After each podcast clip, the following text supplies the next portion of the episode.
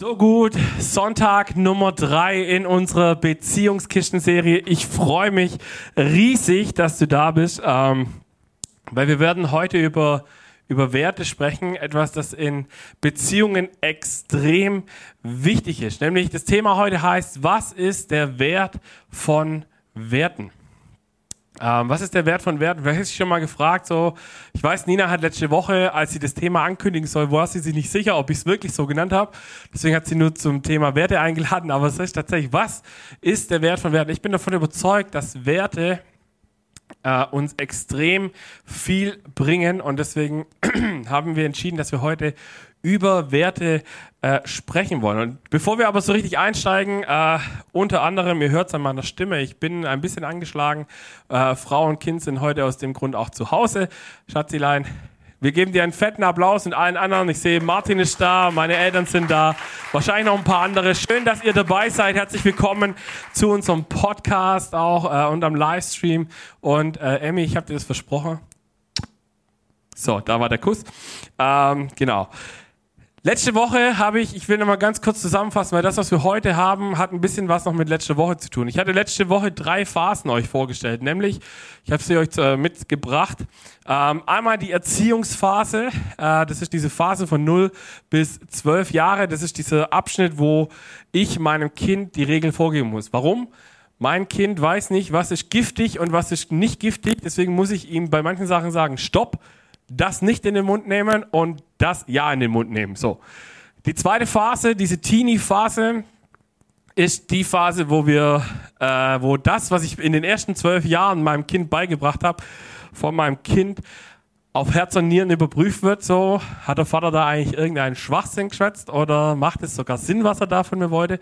Und diese dritte Phase, äh, diese Mentoring-Phase, also ich habe mal, ich habe hier jetzt ab 20 geschrieben, das ist nicht, dass du jetzt von 0 bis 12 das eine ist so, sondern das hat ein bisschen fließende Übergänge, aber so ungefähr sind diese drei Phasen, das, äh, dieses ab 20, diese Mentoring-Phase, das ist by the way, für alle Eltern, die hier zuhören, ein ganz wichtiger Punkt in unserem Leben, weil wenn wir nicht lernen, so ab 20 spätestens unsere Kinder nicht mehr nur als Kinder zu behandeln, sondern als Gegenüber, das vielleicht auch ein bisschen was kann, ohne dass ich ihn bevormunde oder sie, äh, ist es extrem wichtig, weil wenn wir es nicht schaffen, als Eltern unsere Kinder irgendwann als gleichwertiges Gegenüber zu behandeln, dann äh, werden sie sich wahrscheinlich auf lange Zeit immer mehr von uns entfernen, weil wer will denn schon immer wie ein kleines Kind behandelt werden?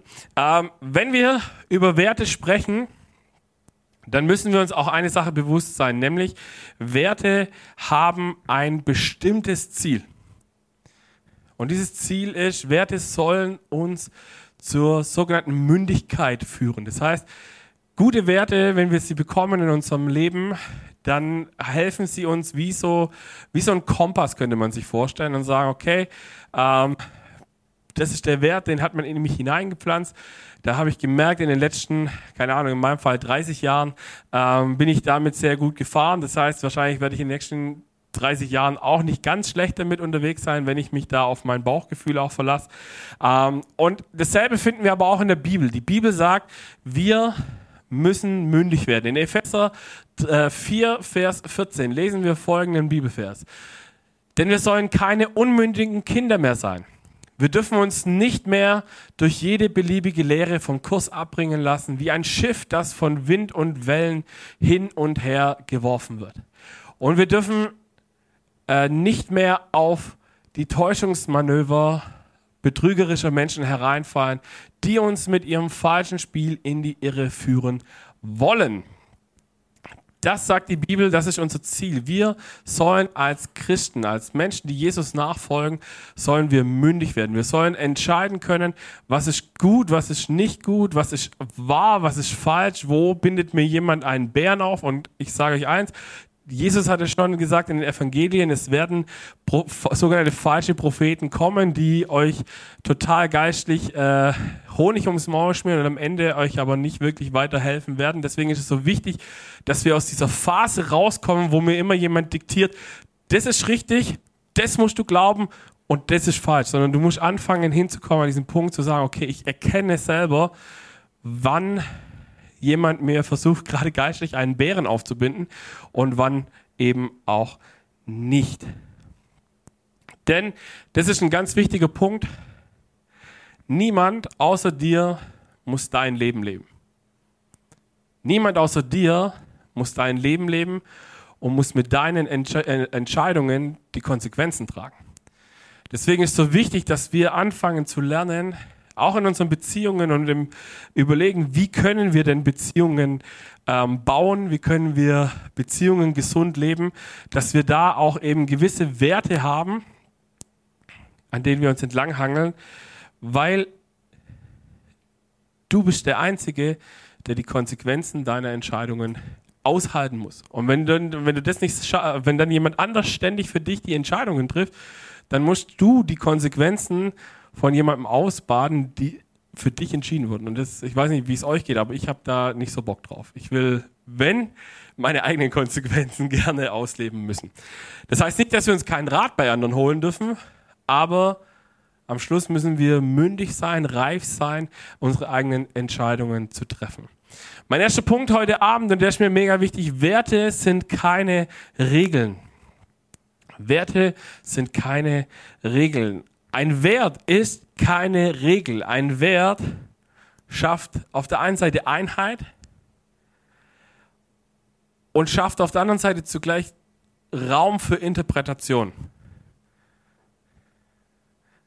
Werte schaffen Einheit. Wir gehen, wir haben in dieser Kirche diese vier Grundwerte. Ich werde nachher noch ein bisschen mehr drauf eingehen. Aber zum Beispiel, dass wir sagen, bedingungslose Annahme. Das ist unser Wert. So, das heißt, jeder, der in diese Kirche kommt, sollte es wahrnehmen, dass er bedingungslos angenommen wird. So, jetzt kann ich aber hier mit jedem Einzelnen von euch ins Gespräch gehen und fragen, wie sieht bedingungslose Annahme für dich aus? Und ich, werd, ich vermute mal, dass ich 10, 15, 20 verschiedene oder zumindest unterschiedlich klingende Antworten von euch bekommen werde. Weil jeder da ein bisschen was anderes reininterpretiert. Und im Strich haben wir aber denselben Wert definiert wahrscheinlich oder, oder ausgelebt aber jeder legt anders aus. In unseren Small Groups sieht bedingungslose Annahme wahrscheinlich in jeder Small Group ein bisschen anders aus wie in der anderen. Und deswegen ist, und warum mir das auch wichtig ist, dass Werte keine Regeln sind. Für mich, ich bin so ein Typ, man traut mir das vielleicht gar nicht zu, aber ich bin vor der Bad Boy. Nein, eigentlich ist David ja der Bad Boy, aber, aber ich kann das auch. Äh, Klischee, genau. Ähm, das würde ich jetzt auch behaupten, wenn ich du wäre. Äh, auf jeden Fall, äh, für mich, Regeln haben für mich immer was von Regeln sind da, um gebrochen zu werden. So, Beispiel, ich weiß nicht, vielleicht erkennt sich der eine oder andere wieder.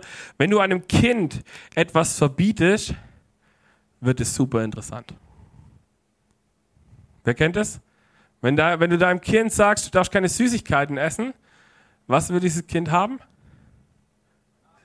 Bananen, genau. Als ob. Ab. Apfelschnitz ohne Schale. Das, das, das, das gebe ich eurem Kind mal, wenn es nach Süßigkeiten fragt. Äh, Hand drauf. Nein, tatsächlich wird es genau danach fragen. Wenn, wenn wir mal ein bisschen weitergehen, wir gehen äh, in diese Teenie-Phase rein, vielleicht, wenn dein Teenie, wenn du dem sagst, all diese, also das war, hm, warte mal, wie fange ich das jetzt am besten an? Ich, ich, ich fange einfach nochmal an. Wenn wir Dinge verbieten, und das ist das, was wir ganz oft in, in, Gemeinden auch schon erlebt haben, wo zum Beispiel nicht über das Thema Sex gesprochen wurde, oder Sex zum Beispiel ein sehr, oh Gott, böse, böse, böse, niemals Sex vor der Ehe, wow, nein, und am besten auch nicht in der Ehe, weil, oh, ihr geht Sex. Dein Teenie, die, die junge Menschen werden genau, werden versuchen herauszufinden, warum ist Sex eigentlich schlecht und werden es ausprobieren. Einfach nur, um herauszufinden, ob du recht hattest oder nicht. Und deswegen ist es so wichtig, dass wir mit all diesen Themen auch einen gesunden Umgang haben. Also ich hoffe, dass ich das mal hinbekomme bei meiner Tochter, dass ich sie äh, in dieses Thema auch so mitnehmen kann, dass ich sage, ich, ich, ich erkläre ihr den Wert davon, warum Gott es super gedacht hat und ich erkläre ihr aber auch den Wert, warum es total gut wäre, auf diesen göttlichen Rahmen zu achten bei der ganzen Geschichte. Und ich weiß es, ich kann es sagen, ich bin selber, habe ich es nicht geschafft, deswegen ich werde euch da ein drei Wochen, vier Wochen, glaube ich, werde ich euch da noch ein bisschen mehr davon erzählen. Aber ähm, ich weiß in der Zwischenzeit, wie beide Perspektiven sein können. Und ich würde, wenn ich die Zeit zurückdenken könnte, wenn ich meinem jüngeren Ich was sagen könnte, würde ich sagen, Junge, hold on. Tu es nicht. Es ist nicht wert. weil du diesen Preis nur einmal verschenken kannst. Deswegen. Aber wie gesagt, Teaching beim Thema Sex, ihr solltet dabei sein, wird gut. Ähm, aber wenn du, je mehr du ein Geheimnis draus machst, desto interessanter wird es plötzlich. Und ich denke, das kann jeder von uns, hat jeder schon mal erlebt, egal welches Thema wir nehmen. Je geheimnisvoller etwas wird, desto eher will ich es mal ausprobieren. Also war es zumindest in meinem Leben. Im besten Fall schaffen wir als Eltern, auch als geistliche Eltern, also für die, die noch keine Eltern sind und hier zuhören, ähm, immer dran denken, wir könnten auch geistliche Eltern sein oder falls du schon, wie meine Eltern zum Beispiel, bei euch ist der Zug abgefahren, dass ihr diese Erziehungsphase mit mir durch habt, ähm, aber ihr, seid, ihr werdet geistliche Eltern. Wenn, ihr, wenn, wir das wenn wir das schaffen, das Folgende in der Erziehungsphase zu tun, in diesen ersten Jahren, was wir in 5. Mose zum Beispiel lesen, da heißt es 5. Mose 6, ähm, 7. Bewahrt die Worte im Herzen, die ich euch heute sage. Prägt sie euren Kindern ein. Redet immer und überall davon, ob ihr zu Hause oder unterwegs seid. Ob ihr euch schlafen legt oder aufsteht. Kurze Kontextgeschichte. Äh, in dem Kapitel davor werden zum zweiten Mal die zehn Gebote vorgestellt.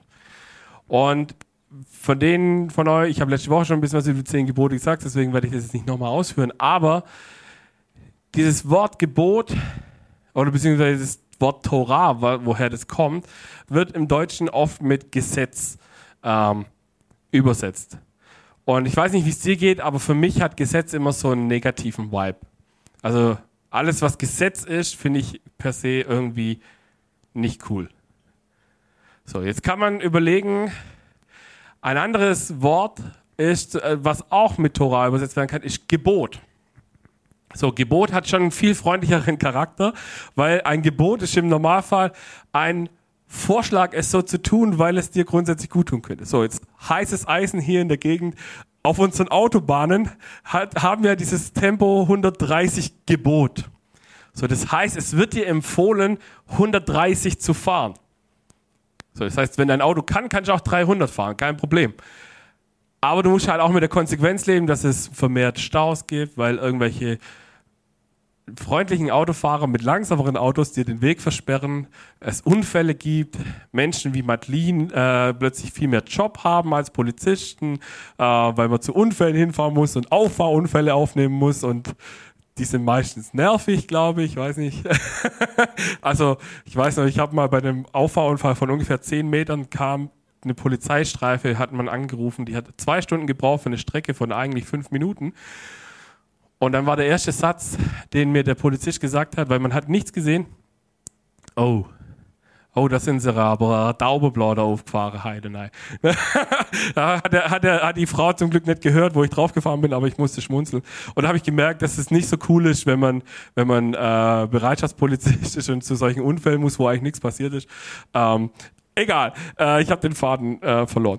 Ähm, genau, wir waren bei den 300 äh, km/h Autos.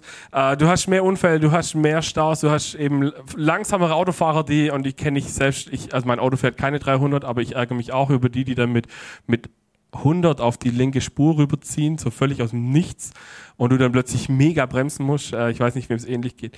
Aber das ist ein Gebot. Das heißt, ich kann, ich soll, also es wird mir empfohlen, das zu tun, weil die Konsequenzen wenn ich es nicht tue, sind halt nervig. So, dasselbe haben wir bei den zehn Geboten übrigens auch. Kannst mit jedem Gebot durchgehen. Äh, Gott sagt, du solltest das nicht tun. Du solltest nicht töten zum Beispiel. Warum solltest du nicht töten? Eigentlich ziemlich simpel, weil A, du hast jemanden umgebracht. B, du wirst vermutlich dafür verknackt, wenn man dich, weil man dich irgendwann erwischen wird. C, es gibt eine Familie, die jetzt super traurig ist. B, dein, äh, D, deine Familie ist super traurig, weil du ja jetzt im Knast bist. Und äh, ihr könnt, es ist ein Rattenschwanz, der geht ewig. Das heißt, wenn, wenn Gott sagt, hey, du solltest niemanden umbringen, das macht einfach Sinn. Egal, ob du an Jesus glaubst oder nicht, bring niemanden um, das macht einfach Sinn. Ähm, und genauso sind alle anderen Gebote auch. Sei nicht neidisch, macht super Sinn. Sei, äh, äh, Schlaf nur mit deiner eigenen Frau oder mit deinem eigenen Mann, macht super Sinn, weil auch hier viele Familienbeziehungen kaputt gehen und so weiter. Das nächste, eine dritte Variante, wie man Torah übersetzen kann, ist tatsächlich auch väterliche Unterweisung. Das habt ihr wahrscheinlich schon ein paar Mal von mir gehört. Und ich finde, da schwingt eigentlich das beste Feeling mit, der beste Vibe, weil Also ich weiß nicht, wie es mit deinem Vater ist, aber bei meinem Vater weiß ich, wenn der zu mir was sagt, dann meint er das im Normalfall gut. Dann sagt er das nicht, um mich irgendwie zu triezen oder um mir meinen Spaß zu verderben, sondern er sagt es zu mir, weil er das Beste aus meinem Leben holen möchte. Und das ist das, wenn wir Gesetze lesen, und da sagt die Bibel, wir sollen das unseren Kindern und unseren Teenies und immer, überall, wir sollen immer wieder drüber reden. Was sind die Werte, die wir als Familie haben? Was sind die Werte, die ich als Individuum habe? Was sind die Werte, die wir als Paar haben, als Freunde haben, als ich habe keine Ahnung. Also ich weiß noch in meiner früheren Clique, wir hatten den Wert unausgesprochen, dass wir ehrlich zueinander sind. So, das heißt, wenn wir uns nicht dran gehalten, wenn sich einer nicht dran gehalten hat, und ich habe das mal erlebt, ich habe mich mal nicht dran gehalten. Ich hatte mal keinen Bock auf irgendeinen so äh, Bauwagen-Fez und habe dann gesagt, ah oh, du, meine Mom hat gesagt, ich darf nicht. Und dabei hatte die meine Mom nicht mal gewusst, dass da was anstand. Und ich hatte einfach keine Lust und ich wollte aber jetzt nicht hinstellen und sagen, ich habe keine Lust, weil das auch nicht gut gekommen wäre. Und ich wurde von meinen Freunden ungefähr vier Wochen in der Schule geächtet weil ich unseren Wert gebrochen habe. Und sie gesagt haben, weißt du, wenn du wenigstens gesagt hättest, du hättest keinen Bock, wäre das zwar auch komisch gewesen, aber wir hätten dir das verziehen, schneller verziehen, weil du ehrlich gewesen wärst. Und dann dachte ich, krass, guck mal, da kann ich, habe ich wieder was gelernt, auch über meine Beziehungen. Werte sind unendlich wichtig. Und was wir eben, ich habe es letzte Woche schon gesagt, äh, in diesen ersten zwölf Lebensjahren an Werten auch mitbekommen, die prägen uns unheimlich. Jesus zum Beispiel hat auch einen coolen Wert mitbekommen. Wir lesen das im folgenden Vers. Als Jesus äh, zwölf Jahre alt war, nahmen sie den Jungen mit und gingen wieder dorthin. Wie es der Sitte entsprach. Das ist ein super Bibelvers. Wenn man den so völlig aus dem Kontext rausliest, denkt man erstmal, hä? Was? Haben sie, die haben ihn mit zwölf irgendwo hin mitgenommen, sie gingen schon wieder dahin. Ähm, wenn du den Kontext weißt, Lukas 2, da geht es darum, dass äh, Passa war. Und, bei, und zum Passafest sind alle Juden immer nach Jerusalem gegangen, haben dann eine Woche Passa gefeiert und war ein super wichtiges Fest, weil sie haben sich daran erinnert, dass sie eben aus Ägypten befreit wurden und so. War äh, im Prinzip unser Ostern sowas. Ähm, und dann feiern die da und dann gehen sie nach Hause nach dieser, nach, nach dieser Woche und die sind da immer in großen Gruppen gereist und dann heißt es plötzlich, ja okay, die Eltern haben ihr Kind verloren. Moment, was? Buh, was für schlechte Eltern. Josef und Maria, was seid ihr eigentlich für schlechte Eltern? Ihr verliert einfach euer eigenes Kind. Gut, wir haben es auch schon mal erlebt, dass wir hier waren und plötzlich bei Emily irgendwo, also es geht ziemlich schnell und wenn da noch tausende von Menschen sind, geht es noch schneller. Witzig ist, sie suchen dann drei Tage nach, äh, nach Jesus und, und sie haben ihm ja diesen Wert mitgegeben zu sagen, wir gehen in die Synagoge, das wäre heute die Church, wir gehen in die Church. Das heißt, was hat Jesus gemacht? Er war in der Church. Sie, wir lesen im nächsten Vers, endlich nach drei Tagen fanden sie ihn im Tempel. So, die haben überall gesucht. Der letzte Ort, wo sie hingegangen sind, war im Tempel. Er saß mitten unter den Gesetzeslehrern, hörte ihnen zu und stellte Fragen. Und hier kommt was zum Thema Werte. Diese Geschichte, dass Jesus da verloren gegangen ist, ist nur so eine Nebennummer eigentlich. Das Interessante ist, er hörte zu und stellte Fragen. Das ist ein ganz wichtiges Prinzip, wie wir lernen können, indem wir lernen, Fragen zu stellen. Der beste Weg zu lehren ist Fragen zu stellen. Ich weiß nicht, ob du das gelernt hast, Dinge zu hinterfragen. Wer von euch hat es gelernt, Dinge zu hinterfragen? Sehr gut. Das ist unendlich wichtig. Wenn wir, wir müssen das lernen. Wenn du es nicht gelernt hast, dass du Dinge hinterfragen darfst, dann, dann, dann bist du noch nicht in diesem Prozess so richtig drin der Mündigkeit.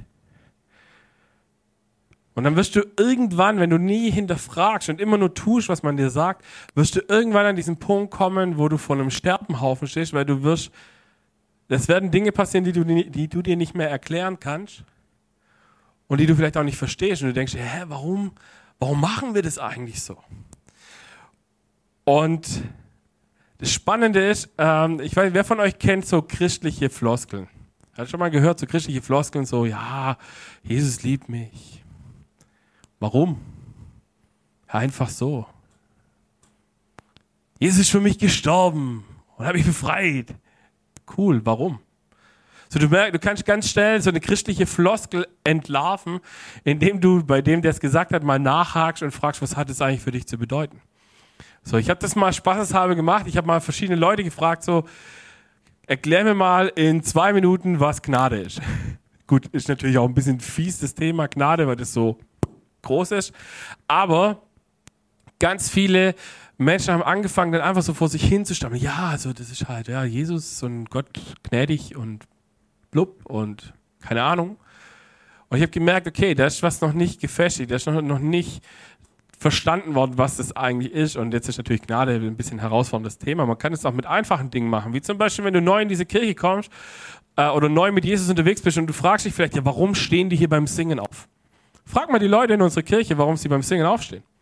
Und ich hoffe, sie können dir eine Antwort bringen. Oder warum beten wir? Warum unterstützen wir die Church mit unseren Ressourcen? Warum, warum tun wir das, was wir tun? Da stecken Werte und Kultur dahinter, die unendlich wichtig ist. Und ich bin so ein, so ein Typ, ich sag dir das, wenn, wenn, wenn du mich was fragst und ich antworte dir mit dem Satz, das war halt schon immer so. Haben wir schon immer so gemacht. Spätestens da werde ich anfangen, mich zu hinterfragen und zu sagen, okay, machen wir das weiter so? Warum ist es so, dass wir das tun? Weil, wenn du dir nicht mehr erklären kannst, warum du Dinge tust, die du tust, dann ist es meistens eine tote Tradition.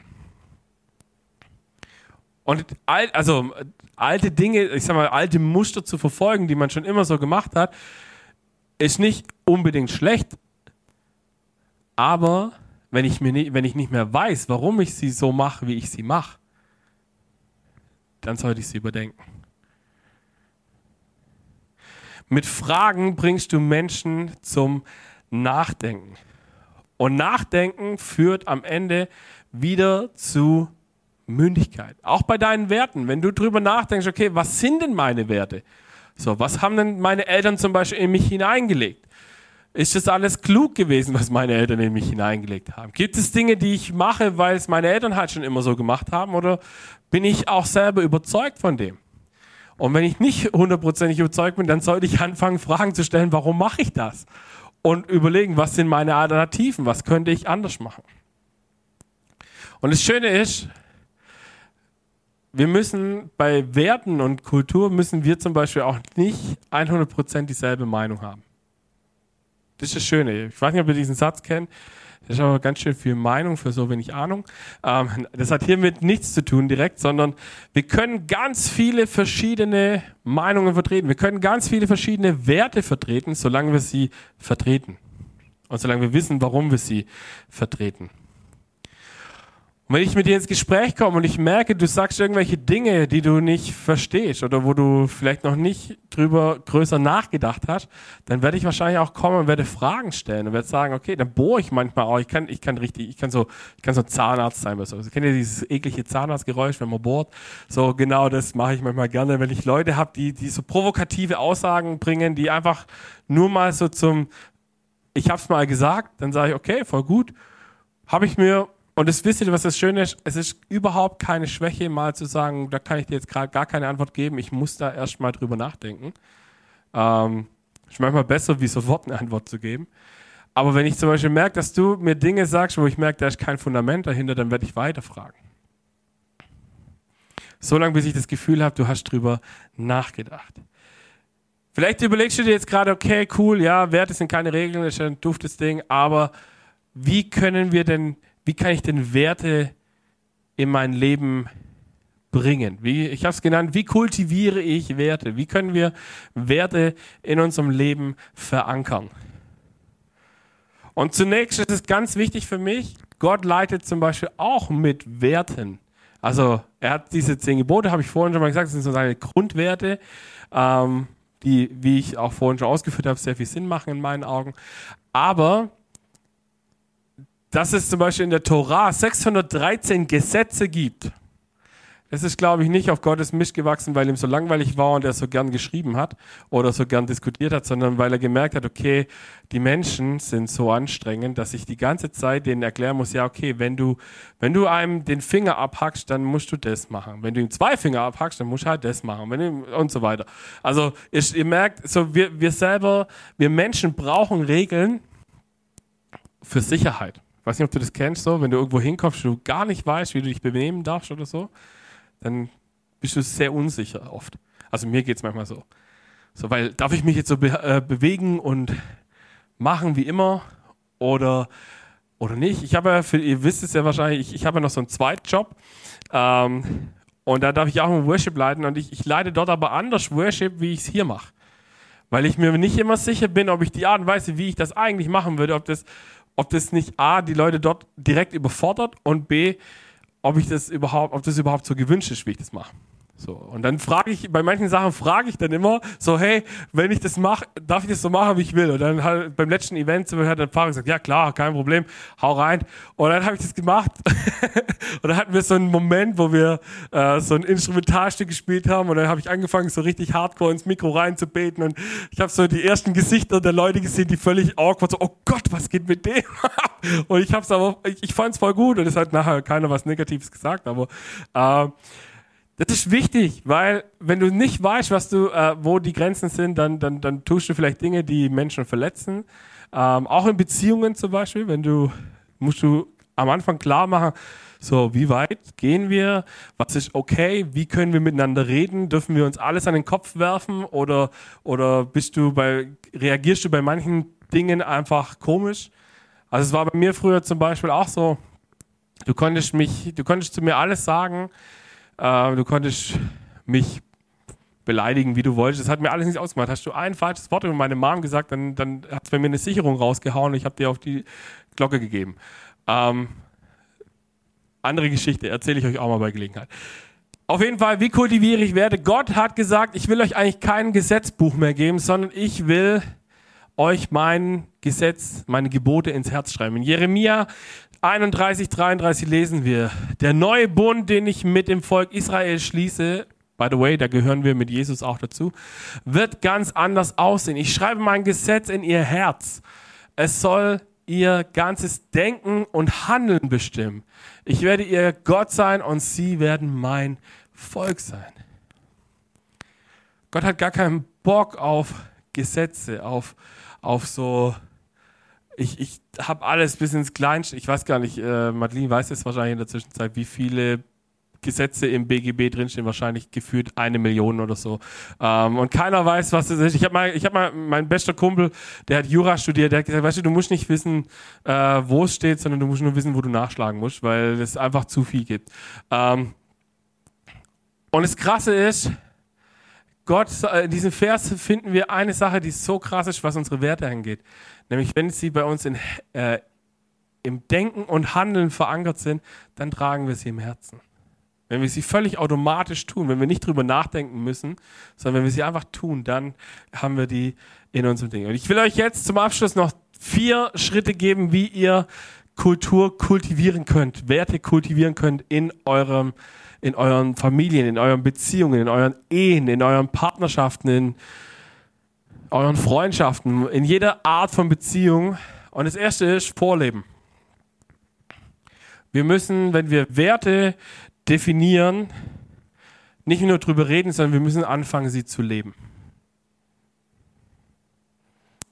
By the way, auch das Anstrengende daran. Du kannst nicht nur sagen, zum Beispiel, wir lieben Großzügigkeit und dann hoffen, dass alle um dich herum großzügig sind und du der Einzige bist, der es nicht macht.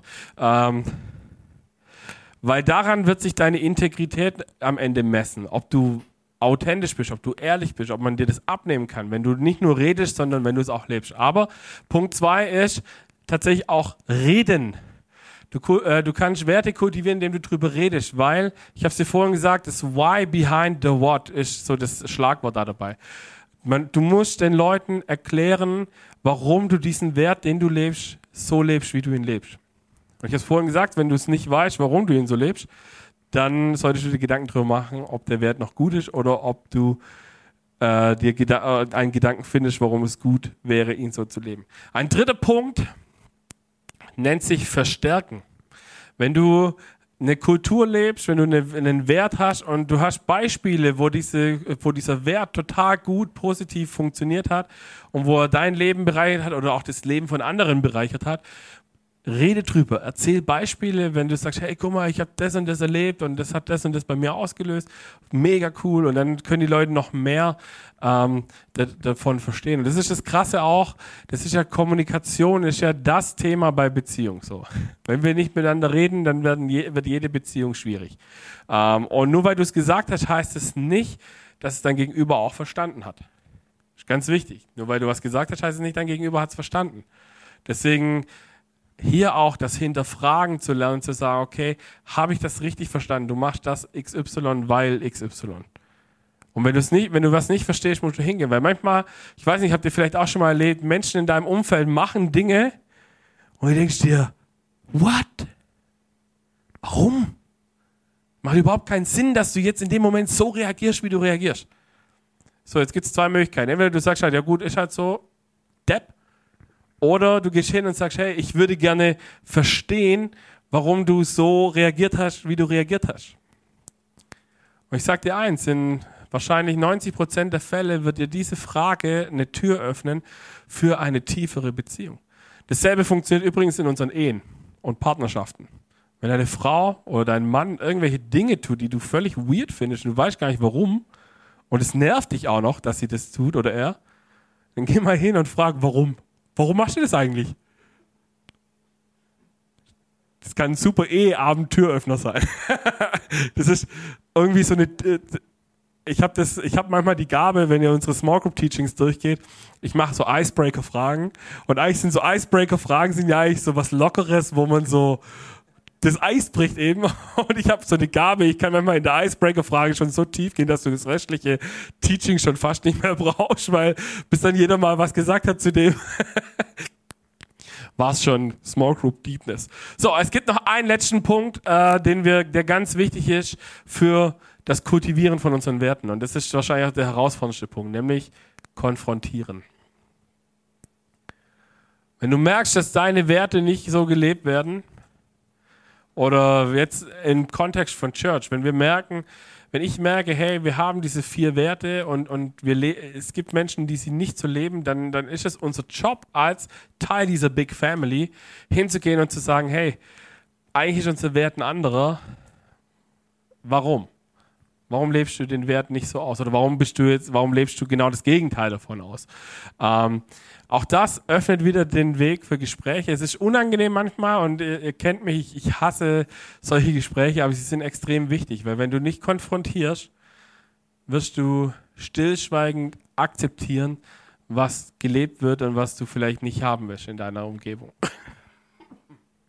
Oder wo du merkst, dass es äh, ja, dass es dich verletzt. Wenn du, wenn, wenn Leute deine Werte mit Füßen treten, dann musst du das konfrontieren, musst sagen, hey, so goes it not. Bitte nicht mit mir. Ich will nicht, dass du das mit mir tust. Nina und ich, wir haben den Vorteil, äh, dass wir gesagt haben, wir machen diese vier Werte, die wir für unsere Kirche definiert haben, nehmen wir auch für uns als Familie. Das heißt zum Beispiel, Jesus im Zentrum heißt für uns unter anderem, dass wir in jede wichtige Entscheidung Gott mit einbinden. Dass wir sagen, okay, keine Ahnung, da steht dieses und jenes an, wir fragen Gott, ist es dran? Sollen wir das machen? Oder bedingungslose Annahme. Habt ihr vielleicht schon mal gehört? Liebe ist, keine, ist kein Gefühl, Liebe ist eine tägliche neue Entscheidung. Ich muss mich jeden Tag entscheiden, meinen Partner zu lieben. Und es braucht Arbeit. Weil mein Partner kann manchmal anstrengend sein. Mein Partner kann manchmal Dinge tun, die ich nicht verstehe oder die ich auch nicht gut finde. Aber wir müssen wegkommen. Ich habe es in der ersten Message gesagt, von dieser Wegwerfgesellschaft zu sagen, wenn es nicht passt, dann Tschüssikowski, sondern dass wir hingehen und sagen, hey, lass uns da zusammenkommen. Und wir glauben auch, dass jeder Mensch Wertschätzung braucht, damit er aufblühen kann. Deswegen wirst du es in unserer Familie hoffentlich erleben, wenn du zu uns kommst, dass du nicht nur angenommen bist, sondern dass wir versuchen, dir Wertschätzung gegenüberzubringen. Dass wir sagen, dass wir ein positives Wort für dich haben. Großzügigkeit. Gott ist großzügig zu mir. Deswegen wollen wir großzügig sein mit dem, was Gott uns anvertraut. Wir haben das letzte Woche gemacht. Wir haben letzte Woche die Kollekte gesammelt für diese Flutopfer. Hey, und da kamen 150 Euro zusammen. Es hört sich jetzt im ersten Moment vielleicht gar nicht so viel an, aber ja, da macht jeder Cent was aus und wir, haben, wir geben das weg. Wir geben das diesen Menschen, dass dort wieder was entstehen kann. Und ja, wir könnten das Geld natürlich auch für unsere eigenen Rechnungen gebrauchen, aber wir haben gesagt, nein, wir sind großzügig, weil Jesus ist großzügig zu uns. Wir leben das als Familie großzügig, wir geben, wir geben weg. Weil wir erlebt haben, dass Gott viel mehr zurücksegnet in diesem Moment. Oder Leben in Entwicklung ist auch ein ganz wichtiger Wert. In unserer Familie ist es total okay, Fehler zu machen. Du wirst hoffentlich nie verurteilt in, in unserer Familie, wenn du Fehler machst. Das ist kein Problem. Aber wenn du dabei stehen bleibst und sagst, ich bin halt so, ich habe keine Lust, mich zu verändern, dann haben wir ein Problem. Weil dann ist es nicht mehr der Wert, den wir eigentlich verfolgen. Und das Wichtige ist, wir können jeden Tag einen kleinen Schritt machen. Hauptsache, wir bleiben in Bewegung. Das bedeutet Leben in Entwicklung für uns. Als Church, aber auch als Familie. Wenn ich Fehler mache zu Hause im Umgang mit meiner Tochter oder mit meiner Frau, dann versuche ich, diesen Fehler einmal zu machen und nicht nochmal. Wenn ich es nochmal mache, dann habe ich nochmal eine Chance, es zu verbessern. Aber ich werde nicht hinstellen und sagen, so bin ich halt. Ich habe keine Lust auf Zeit mit meiner Familie. Oder so. Und es kann ganz schnell passieren, wenn man viel arbeitet, dass man plötzlich keine Zeit mehr hat. Deswegen ist es ein extrem wichtiger Wert, auch zu sagen, hey, als Paare, wir nehmen uns Zeit füreinander. Die Bibel ist ein Buch voller Weisheit. Und ich weiß nicht, ob du den Spruch schon mal gehört hast. Die Bibel ist außerdem auch ein Spiegel für dein Leben. Wenn du die Bibel aufschlägst, dann hat Gott da Dinge reingeschrieben und Gott sagt dir Dinge, die du gut findest.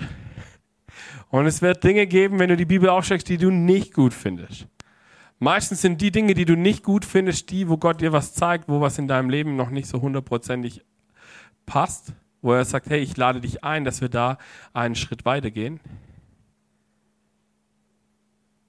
Aber das ist so wichtig, das zu lernen. Ich habe noch einen letzten Bibelvers für euch mitgebracht.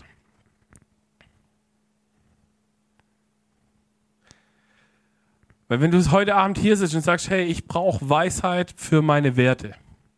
Ich habe vielleicht keine Ahnung, was meine Werte sind und ich habe mir noch nie Gedanken drüber gemacht. Gott lädt dich ein und sagt, wenn es aber einem von euch an Weisheit fehlt, bitte er Gott darum und sie wird ihm gegeben werden. Denn Gott gibt allen gern und macht dem, der ihn bittet, keine Vorhaltungen. Das heißt, wenn du sagst, ich habe eine wichtige Entscheidung zu treffen und ich weiß nicht, was ich entscheiden soll, dann wird Gott dir keine Vorhaltungen machen, wenn du zu ihm kommst und sagst, Gott, ich brauche deine Weisheit. Und vielleicht bist du heute Abend hier und du hast dir vielleicht noch gar nie Gedanken gemacht, was für Werte du leben möchtest.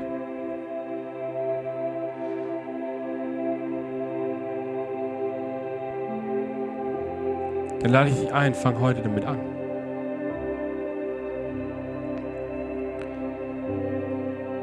Und am besten etablierst du göttliche Werte, indem du die Bibel aufschlägst und anfängst zu lesen, zu gucken, was da drin steht. Und ich habe es letzte Woche gesagt, unser geistliches Leben kann auch diese Phasen durchlaufen, wo wir die Erziehungsphase haben und die Teenie-Phase kommen. Und vielleicht bist du gerade in dieser Teenie-Phase des Hinterfragens angekommen. Dann lade ich dich ein, lern zu hinterfragen. Finde raus, warum Dinge so sind, wie sie sind. Und kultiviere nichts, was du nicht vorher überprüft hast, ob du das in deinem Leben haben möchtest oder nicht. Und vielleicht bist du heute Abend auch hier oder am Stream oder am Podcast, wenn du es diese Woche hörst. Und du denkst dir, wow, ich habe irgendwie in meiner Familie das nicht erlebt, dass ich irgendwelche guten Werte habe. Und ich habe nicht erlebt, dass ich irgendwie, dass Gott da was Krasses für mich vorbereitet hat oder dass meine Familie gute Dinge in mich hineingelegt hat. Dann will ich dir eine Sache sagen. Mit Jesus haben wir die Möglichkeit, einen Reset-Knopf zu drücken. Und zu sagen, ich habe es letzte Woche schon mal gesagt, da wo wir, da wo Dinge in unserem Leben passiert sind, Werte, die irgendwie nicht gut sind, nicht gesund sind, die wir mit Jesus wieder neu aufleben lassen können. Wir werden jetzt einen Song zusammen singen. Und ich lade dich ein, dass du den Heiligen Geist einlädst und sagst, hey, zeig mir, was sind meine Werte. Oder hilf mir, meine Werte zu äh, klar zu machen und, zu, und, und mir Gedanken darüber zu machen, warum mache ich das, was ich mache. Weil ich glaube, dass Gott da mega was für dich vorbereitet hat. Amen.